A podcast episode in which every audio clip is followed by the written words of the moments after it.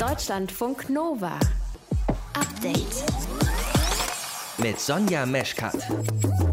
Beliebte Wörter, wenn es ums Impfen geht, das in Deutschland ja definitiv schleppend läuft. Beliebte Wörter sind schnell, dringend, schon, bald, wahlweise auch jetzt. Passt alles nicht, wird aber laufend wiederholt, um der ganzen Sache nochmal einen Schub nach vorne zu geben. Wir starten jetzt in den ersten beiden Wochen, also nächste und übernächste Woche mit BioNTech, ausschließlich für die äh, Arztpraxen.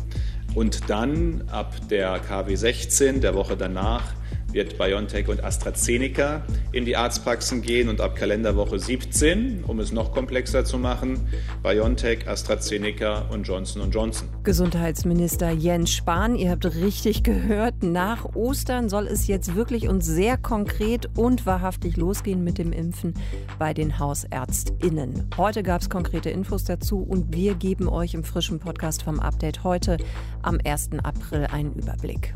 Und wir wagen ein Gedankenexperiment, beziehungsweise der Tagesschau-Podcast mal angenommen, der hat das gemacht. Und es passt genau zu dem, was Joko und Klaas da gestern gebracht haben. Chapeau auch nochmal von uns für diese sieben Stunden aus dem Alltag einer Pflegerin am Universitätsklinikum Münster. Was wäre, wenn Pflege wirklich fair bezahlt werden würde? Das wollte unter anderem Marcel Heberlein von der Tagesschau wissen. Man muss sich halt auch angucken, dass aktuell in der Pflege sehr unterschiedlich bezahlt wird, je nachdem, wo in Deutschland man arbeitet, in welchem Bundesland, aber auch, ob man in der Altenpflege oder in der Krankenpflege arbeitet. Im Krankenhaus verdient man meistens noch mal ein bisschen mehr zumindest. In der Altenpflege sind die Löhne besonders niedrig. Mehr Infos dazu in der kommenden halben Stunde bei uns im Podcast. Ihr hört zu, das ist schön. Deutschlandfunk Nova. Das ist ja schön, wenn man die Wahl hat, ne? So wie die Grünen in Baden-Württemberg, macht es manchmal aber auch nicht einfacher, denn irgendwann muss und sollte man sich entscheiden. Welche Koalition soll es denn nun werden? Grün-Schwarz oder doch lieber eine Ampel? Die Grünen in Baden-Württemberg waren sich da uneinig untereinander. Ja, und dann hat es Gespräche gegeben mit allen, mit der CDU, mit der SPD und auch mit der FDP. Vor einer Stunde ungefähr dann das offizielle Ergebnis. Es soll weiter eine grün-schwarze Koalition geben. Katharina Thoms ist unsere Korrespondentin für Baden-Württemberg. Katharina, der Ministerpräsident Kretschmann hat sich offensichtlich durchgesetzt gegen den eigenen grünen Landesvorstand. Erklär uns bitte, wer da was wollte. Also die Konfliktlinie war so ein bisschen ähm, die eine Seite, die Landespartei und auch die Basis, die sich hätte vorstellen können, durchaus in eine Ampel zu gehen, also mit der SPD und mit der FDP zu regieren. Das wäre was Neues gewesen. Das gab es hier so noch nicht, schon gar nicht unter Führung der Grünen. Und man hat sich da so ein bisschen Aufbruch versprochen. Mit der SPD gab es sowieso viele Schnittmengen. Da ist man sich wohl auch schon in den Sondierungen ganz gut einig geworden die FDP war so ein bisschen ein unsicherer Kandidat. Man wusste nicht so richtig, hm, die waren in der Vergangenheit sehr grünen kritisch. Wie würde es da wohl laufen in einer Koalition? Auch generell mit dreien ist immer schwieriger, vielleicht zusammenzukommen als nur mit zwei Leuten oder zwei Parteien in dem Fall. Aber es wäre eben ein Aufbruch gewesen, so hat man es gesehen. Und ja, man wollte ja auch im Klimaschutz weiterkommen. Das ist ja so das große Thema für die Grünen. Und da hat man sich vielleicht auch ein bisschen mehr versprochen. Auf der anderen Seite hat Winfried Kretschmann, der Ministerpräsident der Grünen seit zehn Jahren, immer wieder gesagt, er kann eigentlich gut mit der CDU. Das hat er sogar im Wahlkampf nochmal betont, dass man doch gut miteinander klargekommen ist. Stabil und verlässlich wollte man weiter regieren und vielleicht eben auch jetzt gerade in der Corona-Krise vielleicht ein so ein Aspekt, dass man hätte sagen können, naja, man kann jetzt einfach weitermachen und muss nicht alles komplett neu erfinden. Und ein Aspekt auch noch, die CDU hat natürlich aufgrund ihres schlechten Wahlergebnisses viel mehr, glaube ich, Angebote gemacht, als es noch vor fünf Jahren hm. der Fall war. Okay. Wie ist es denn generell zu bewerten, Katharina? Ist das so eine Art Generationenkonflikt im Moment auch, was wir da sehen bei den Grünen in Baden-Württemberg? Weil es waren, glaube ich, vor allem die Jüngeren, die eher für eine Ampel gewesen wären. Ja, also sagen wir es mal so, Ministerpräsident Kretschmann ist 72 Jahre alt. Insofern ja. sind die meisten tatsächlich in diesem Landesvorstand jünger, jünger als mhm. er. Genau. Und ja, man muss natürlich auch sagen, man hat so ein bisschen mit den jungen Leuten auch Wahlkampf gemacht. Klimaschutz, ja, war ein großes Thema neben Corona. Auch die Leute von Fridays for Future haben sich dafür eingesetzt und haben aber eben auch sich dafür eingesetzt, nicht mehr mit der CDU zu koalieren. Auf der anderen Seite gehört zur Wahrheit auch dazu, man hat mit den Stimmen von der CDU, viele CDU-Wählende haben diesmal grün gewählt und hat eben auch so ein historisch gutes Wahlergebnis eingefahren. Also das sind so ein bisschen die beiden Pole, aber tatsächlich ist es so, ja, die Konfliktlinie ist schon Ministerpräsident und die Partei, wo viele junge Leute eingetreten sind. Lass uns gucken auf diese Woche. Winfried Kretschmann hat ja zusammen mit dem CSU-Ministerpräsidenten, mit Markus Söder, in dieser Woche einen Brandbrief geschrieben an die anderen Länderchefs und Chefinnen. Alle sollen in der Corona-Krise strikte Maßnahmen durchsetzen. Diese gemeinsame Aktion mit Söder, hat die schon gezeigt, was Kretschmann sich vielleicht eben auch dann für den Bund vorstellt? Ich würde bei Kretschmann immer sagen, was er sich vor allem hier in Baden-Württemberg vorstellt. Und er kann eben auch gut mit Söder. Und sicherlich kann er sich das auch für den Bund vorstellen. Aber da war ja zuletzt interessanterweise eher eben die Ampel tatsächlich eine mögliche Koalition, einfach auch, weil die Grünen damit die Kanzlerin den Kanzler stellen könnten. Im Moment sind sie ja die stärkste Partei in dieser Dreierkonstellation. Und dieses Signal, das hier von Baden-Württemberg hätte ausgehen können, das wollte sich Kretschmann nicht aufdrücken lassen. Sowas kann er gar nicht leiden, dass er jetzt hier für irgendwas herhalten soll. Und deswegen sicherlich war das kein Zufall, dass genau gestern er sich mit Söder gezeigt hat. Bei der Koalitionsfrage in Baden-Württemberg ist man sich jetzt einig geworden. Es ist also geklärt, es wird bleiben bei einer grün-schwarzen Koalition. Infos von unserer Korrespondentin Katharina Thoms. Deutschlandfunk Nova. Update. Nach Ostern soll es ja jetzt wirklich losgehen mit den Impfungen bei den Hausärztinnen. Aber wer jetzt denkt, hey, super, da mache ich doch dann einfach direkt einen Termin. Ja, zu früh gefreut, denn so einfach ist das natürlich nicht. Auch nach Ostern wird es nicht plötzlich genug Impfstoff für alle gleichzeitig geben. Und dann kommt ja noch diese Unsicherheit in Sachen AstraZeneca dazu. Nicola Reik aus den Deutschlandfunk Nova Nachrichten. Lass uns noch mal mit dem anfangen, was wir bisher an Infos haben. Also das wären dann die Infos, die von Bundesgesundheitsminister Jens Spahn kommen. Der sagt, 35.000 Hausarzt- bzw. Ärztinnenpraxen in Deutschland haben für nächste Woche Impfstoff bestellt. Und zwar insgesamt 1,4 Millionen Impfdosen bestellte. Ganz so viele kommen dann Spahn zufolge doch nicht pünktlich, aber immerhin 940.000, also knapp eine Million Impfdosen, können nächste Woche geliefert werden. Das ist der Stand jetzt. Und diese erste Menge, die kommt dann von BioNTech Pfizer. Danach soll Woche für Woche mehr an Impfstoff kommen und dann auch von anderen Firmen. Da ist dann eben auch dieser im Moment umstrittene Stoff von AstraZeneca dabei. Insgesamt, sagt Spahn, werden bis Ende April etwa drei Millionen Impfdosen pro Woche verfügbar sein. Haben denn dann die Hausärzte und Hausärztinnen genug für ihre Patientinnen? Nee, das wohl nicht. Der Deutsche Hausärzteverband, der hat schon ausgerechnet, dass es für zwischen 20 und höchstens 50 Impfungen pro Praxis und Woche reichen wird. Das ist ja jetzt nicht so wahnsinnig viel. Mhm. Und dem Verband ist es auch viel zu wenig. Der kritisiert, dass zuerst der Impfstoff an die Impfzentren geht und dann erst an die Praxen. Das sei doch nun wirklich unsinnig, weil die Hausärzte und Ärztinnen in der Regel näher an den Patienten seien, sowohl entfernungstechnisch als auch vom Vertrauen her. Und das ist ja auch irgendwie nachvollziehbar. Viele Menschen würden sich sicher lieber bei ihrem Doc impfen lassen als in den Zentren. Das Vertrauen in die Impfung hat ja gerade erst wieder einen ordentlichen Dämpfer bekommen, eben durch die Berichte über die Nebenwirkungen bei AstraZeneca. Ja, da muss man zuerst mal ganz klar sagen, bis, also auf die Gesamtmenge der Impfungen gerechnet sind es bisher halt sehr, sehr wenige bekannte Fälle, in denen es nach dem Verabreichen von AstraZeneca zu gefährlichen Thrombosen gekommen ist. Trotzdem empfiehlt die Ständige Impfkommission in Deutschland jetzt diesen Stoff vorzugsweise an Menschen über 60 zu verimpfen, weil die gefährlichen Gerinnungsstörungen ja vor allem bei jüngeren Frauen vorgekommen sind. Wobei das von Bundesland zu Bundesland auch wieder unterschiedlich gehandhabt wird. In manchen Ländern können auch Jüngere, die zum Beispiel wegen Vorerkrankungen besonders dringend vor Corona geschützt werden müssen, mit AstraZeneca geimpft werden. Und auf europäischer Ebene sieht die EMA, also die Europäische Arzneimittelbehörde, auch noch noch keinen Grund für eine altersmäßige Einschränkung. Bleibt aber dabei, dass natürlich immer wieder, wenn es solche Berichte gibt, das eben auch zu Verunsicherung führt. Ja, das ist ganz bestimmt so. Da muss jeder einfach selber gucken und Risiken abwägen. Ich habe selbst jemanden über 60 in der Familie, der eine Autoimmunstörung hat. Und da sagt die zuständige Fachärztin ganz klar, lieber Finger weg von AstraZeneca. Wir wissen einfach nicht, was das macht. In der Politik dagegen bemühen sich viele, das Vertrauen in diesen Stoff zu stützen. Bundespräsident Frank-Walter Steinmeier ist da als Beispiel vorangegangen und hat sich heute mit AstraZeneca impfen lassen. Aber der ist halt auch schon 65. Hm. Jens Spahn dagegen sagt klar, ich würde mich mit AstraZeneca impfen lassen, aber ich bin noch nicht dran. Klar ist, dass wir mehr Tempo einfach in dieses Impfgeschehen kriegen müssen. Das sagt uns aktuell ja auch die Weltgesundheitsorganisation. Ja, da, in der Tat, und zwar mit wirklich deutlichen Worten. Aus dem Europabüro der WHO heißt es, die Bereitstellung von Impfstoffen in Europa sei inakzeptabel langsam. Klare Forderungen der WHO, wir müssen jedes Fläschchen Impfstoff verbrauchen, das wir auf Lager haben. Und das schließt halt auch AstraZeneca mit ein. Nach Ostern werden die Hausarztpraxen anfangen mit zu impfen, natürlich auch die Hausärztinnen, ganz klar. Infos dazu, Hintergründe aus den Deutschlandfunk Nova Nachrichten von Nicola Reik. Deutschlandfunk Nova.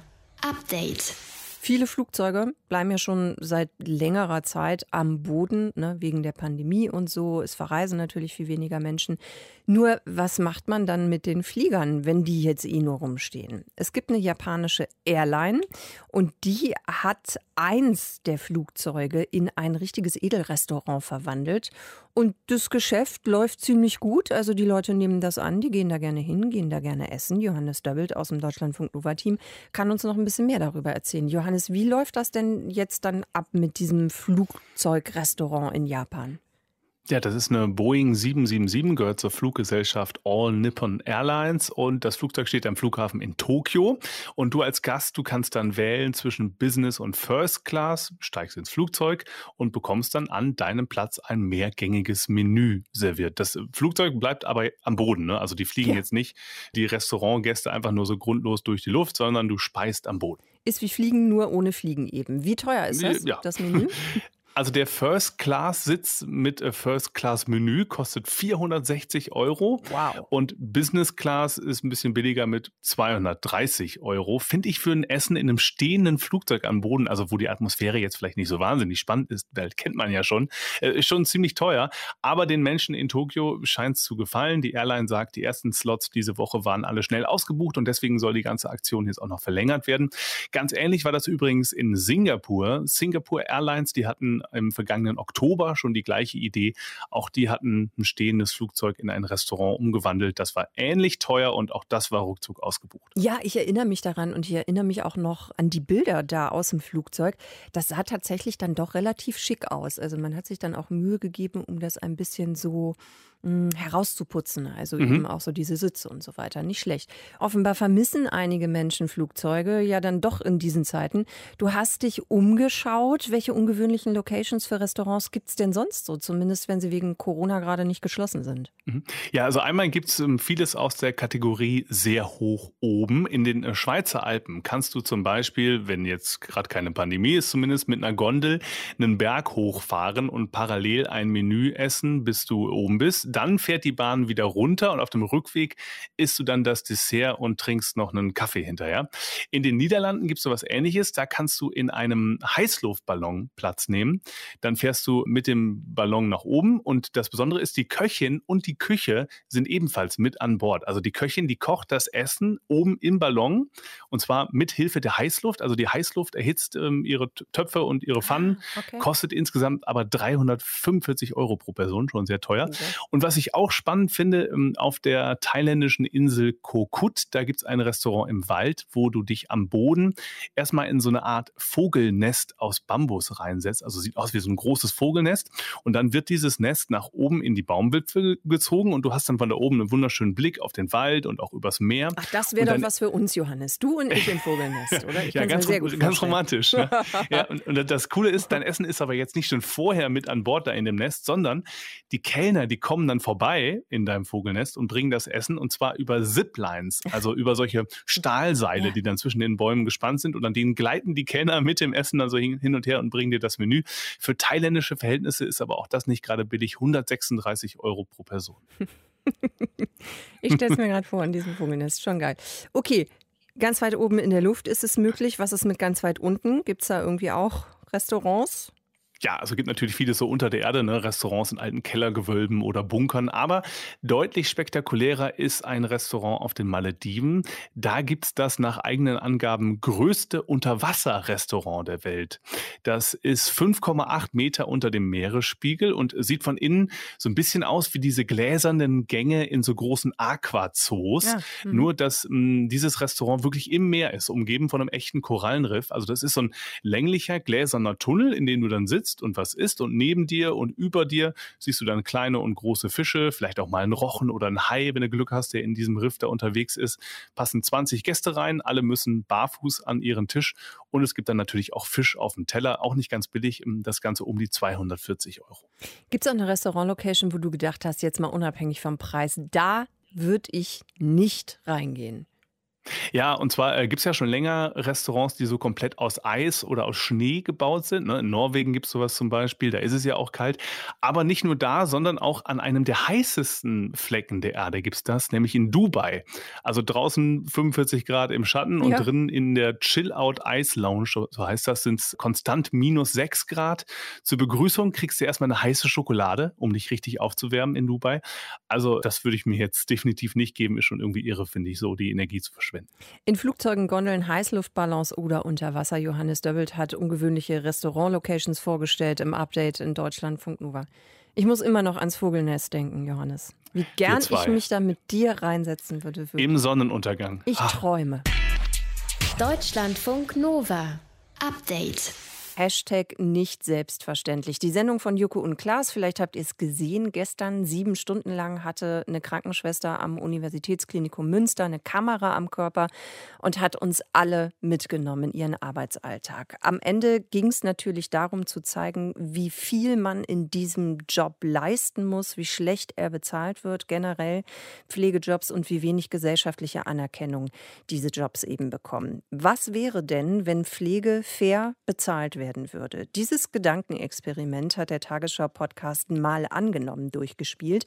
Vera Wolfskämpf und Marcel Heberlein, die haben dazu recherchiert und mit Marcel kann ich jetzt mal über dieses Gedankenexperiment sprechen. Marcel, wenn Pflege fair bezahlt werden würde, dann müssen wir natürlich jetzt erstmal klären, was heißt denn fair? Auf jeden Fall. Es gibt da so ein wissenschaftliches Modell von der Uni Duisburg, das wir uns angeschaut haben, das verschiedene Berufe nach ihren Anforderungen vergleicht also nach den körperlichen Anforderungen, den seelischen Belastungen, aber auch nach dem Ausbildungsweg.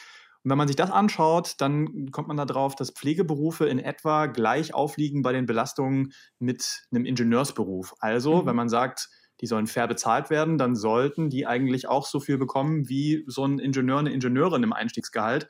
Und das wären dann im Durchschnitt 50 Prozent mehr als bisher. Also da reden wir über 4000 Euro im Monat als Einstiegsgehalt. Das ist auch übrigens das, was der Deutsche Pflegerat fordert, also gar nicht so weit aus der Luft gegriffen.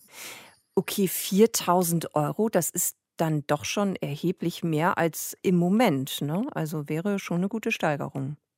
Das wäre eine gute Steigerung. Man muss sich halt auch angucken, dass aktuell in der Pflege sehr unterschiedlich bezahlt wird, je nachdem, wo in Deutschland man arbeitet, in welchem Bundesland, aber auch, ob man in der Altenpflege oder in der Krankenpflege arbeitet. Im Krankenhaus verdient man meistens noch mal ein bisschen mehr zumindest. In der Altenpflege sind die Löhne besonders niedrig. Hm, und dann gibt es ja auch noch kirchliche und private Träger und so weiter. Ich glaube, da macht es dann auch noch genau. einen Unterschied. Ne? Okay.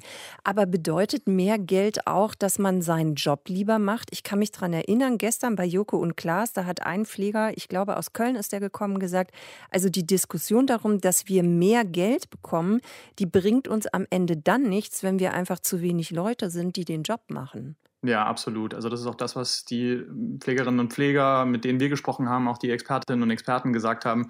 Die Arbeitsbedingungen sind eine ganz, ganz wichtige Stellschraube, mindestens genauso wichtig wie die Entlohnung, weil hilft ja nichts, wenn man dann trotzdem noch äh, total abgekämpft nach Hause kommt, eigentlich gar nicht wieder auf Arbeit gehen will, nur man kriegt ein bisschen mehr Gehalt. Wäre der Run denn dann größer auf die Pflegeberufe, wenn es fairer bezahlt werden würde?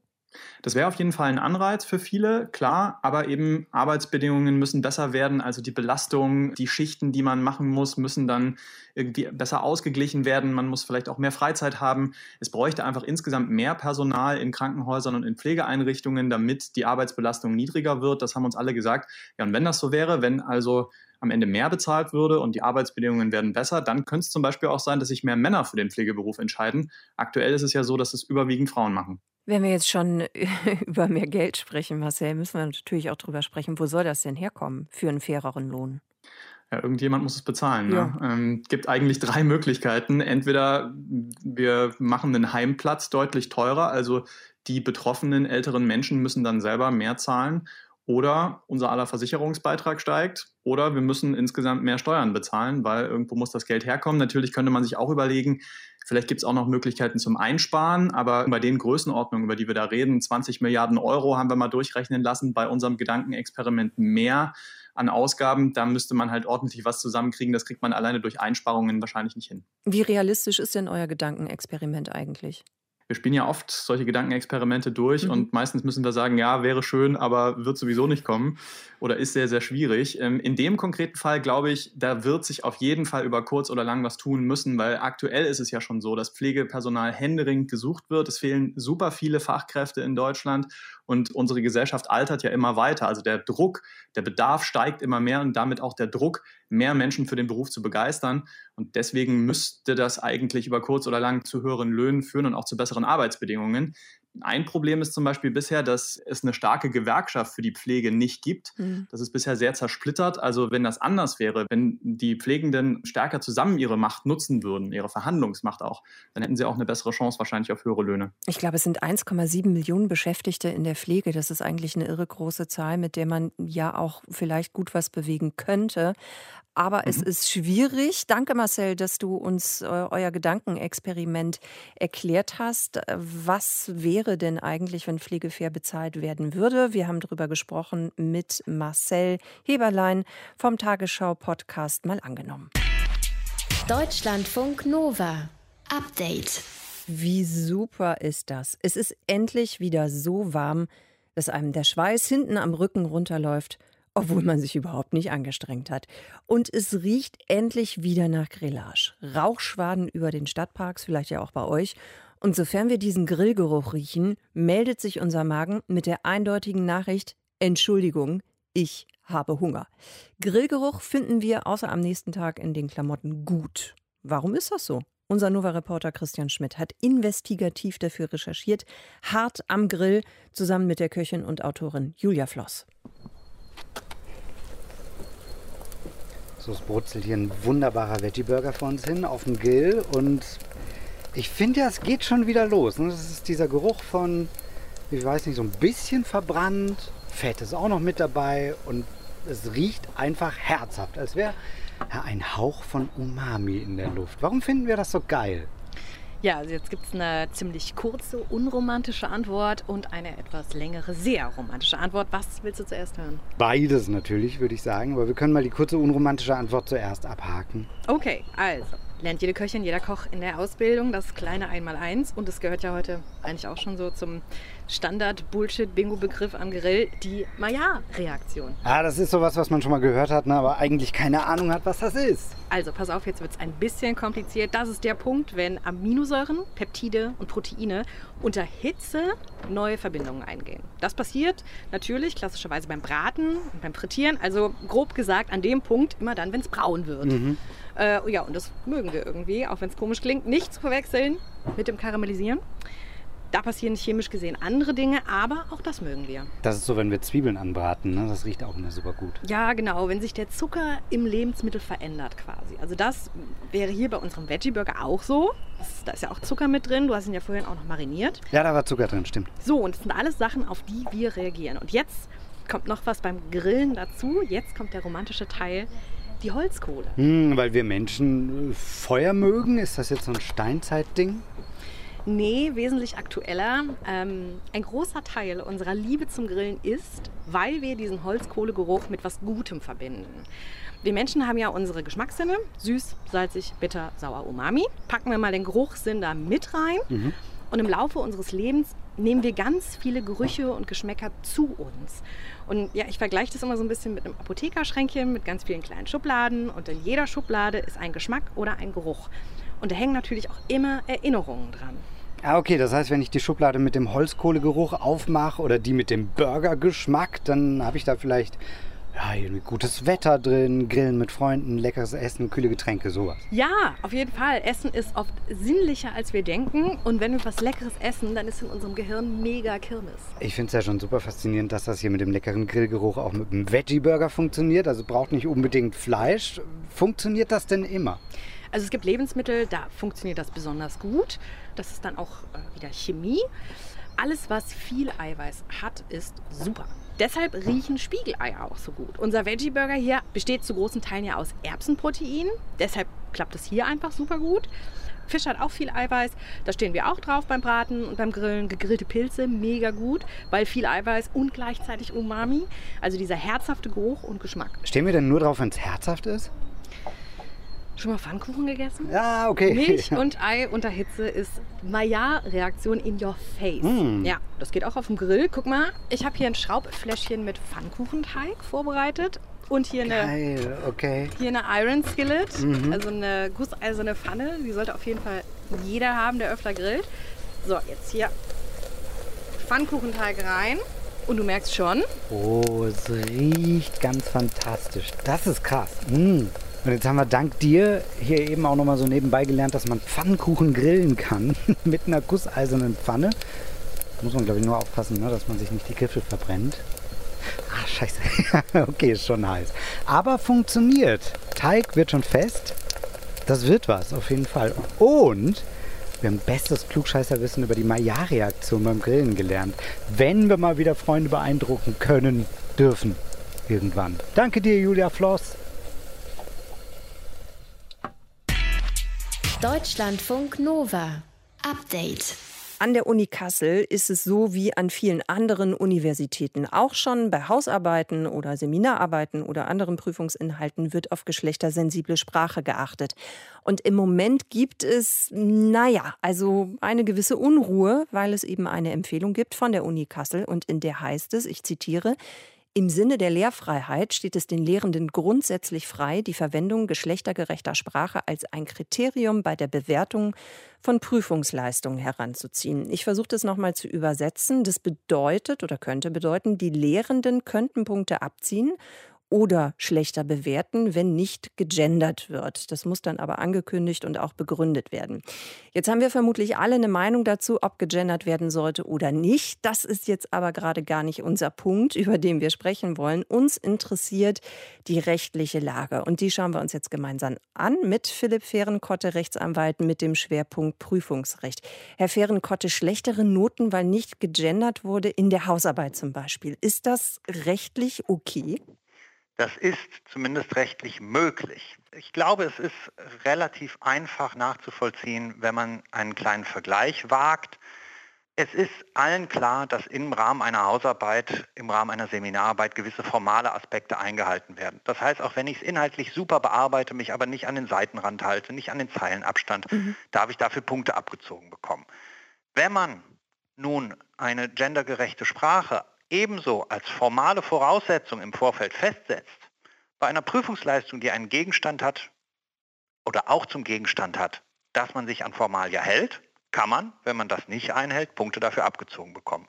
Das, wenn es so geregelt wird, ist erstmal okay.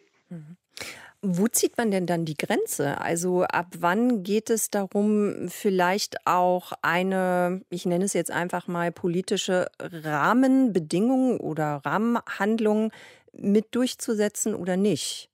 Also man kann, glaube ich, an zwei Ecken Grenzen setzen. Zum einen, wenn es eine Prüfung betrifft, beispielsweise eine Klausur, bei der die äußeren Formalia sonst keine Rolle spielen und die auch inhaltlich, also vom reinen Prüfungsgegenstand, nichts hat, das zum Gender-Thema einen inhaltlichen Bezug aufwirft, dann dürfte es schwierig sein, da Punkte abzuziehen. Auch hier ein kleiner Vergleich. Orthografische Fehler, Rechtschreibung, Kommasetzung, dürfen bei einer Prüfung, einer Klausur, die zum Gegenstand hat, auch den Umgang mit der Sprache, natürlich bewertet werden. in einem Examensklausur von einem Juristen sind wir uns alle einig, äh, wenn da tausend Fehler drin sind, darf das die Bewertung verschlechtern, weil der Jurist mit Text umgehen muss. Mhm. In einer rein mathematisch-naturwissenschaftlichen Prüfung, bei dem es nur um mathematisch-naturwissenschaftliche Kenntnisse geht, wenn da ein Prüfling alles richtig beantwortet, alles fachlich richtig beantwortet, aber in jeden Satz drei Rechtschreibfehler reinbaut, darf ihm das null Punkte abzugeben. Klar, bis zur Grenze dessen, dass die Verständlichkeit ja. dahin ist. Ne? Ja. Äh, das ist klar, aber ansonsten darf es dafür keinen abzugeben. Ähnlich dürfte es sich mit den Vorgaben fürs Gendern in solchen Prüfungen verhalten. Sofern da keinerlei inhaltlicher Bezug her ist und es nicht eine Prüfung ist, wo es um Formalia geht, sehe ich da erhebliche Schwierigkeiten, das rechtssicher zu gestalten. Jetzt gibt es ja an der Uni Kassel auch wirklich schon einen konkreten Fall. Also es gibt einen Studenten, der sich über diese Regelung, über diesen Hinweis, über diese Maßnahme beschwert hat. Hat er denn eigentlich gute Chancen, wenn er jetzt eben sagen würde, so, okay, ich gendere aber nicht? Also es kommt tatsächlich auf die konkrete Prüfung an. Wenn es eine Hausarbeit, eine Seminararbeit ist, wo das als Formalia im Vorfeld festgelegt mhm. wurde, hat er zumindest grundsätzlich relativ schwere, schweren Stand, äh, das komplett aus der Bewertung rauszuhalten. Interessant wäre natürlich, wenn es offensichtlich überbewertet wird, also ein Bewertungsfehler dahingehend vorliegt, dass man formal ja zu viel Gewicht schenkt. Auch hier es ist klar, es kann keine zwei Noten abzugeben, nur weil ich die Überschriften in der Hausarbeit immer zwei Schriftgrößen zu klein habe. Mhm. Das leuchtet irgendwo ein. Allein wegen des fehlenden Genderns eine ganze Note runterzusetzen, dürfte ähnlich schwierig zu begründen sein. Oder auch im Verhältnis zu anderen Formalia, wenn zum Beispiel überhaupt nicht darauf geachtet wird, ob sich jemand an Schriftgröße, an Randzeichen, an Zeilenabstand oder sowas hält und, oder es maximal einen halben Punkt dafür abzugibt, allerdings für fehlende gendergerechte Sprache direkt fünf Punkte, dann wird das auch schwierig zu begründen. In solchen Fällen hätte der Student durchaus Möglichkeiten, da was zu machen. Mhm. Okay, also wenn ich Sie richtig verstehe, geht es dann irgendwann auch um den Punkt Verhältnismäßigkeit. Ne? Genau, wobei das ein schwieriger Punkt ist. Wenn man überhaupt erstmal auf dem Tableau ist, man darf es bewerten, haben die Prüfer, wie bei allen Prüfungen, einen sehr weiten Beurteilungsspielraum. Dass der überschritten ist, das muss schon erheblich sein. Also da kommt man dann auch nicht so leicht dran. Es ist auch grundsätzlich okay, wenn ein Prüfer sagt, ich lege auf die und die Formalia mehr Wert und ein anderer sagt, ich lege auf die und die Formalia weniger Wert. Das geht erstmal grundsätzlich. Es hat natürlich alles eine Grenze, richtig, da sind wir irgendwo im Bereich Willkür und eben auch da, wo es mit dem Prüfungszweck nicht mehr vereinbar ist. Eine schlechtere Note für die Hausarbeit, weil nicht gegendert wurde. Ist das rechtlich okay? Wir haben uns eine Einschätzung geholt vom Rechtsanwalt Philipp Fehrenkotte hier im Update in Deutschlandfunk Nova. Deutschlandfunk Nova. Update. Montag bis Freitag, immer zwischen 18 und 20 Uhr. Mehr auf deutschlandfunknova.de.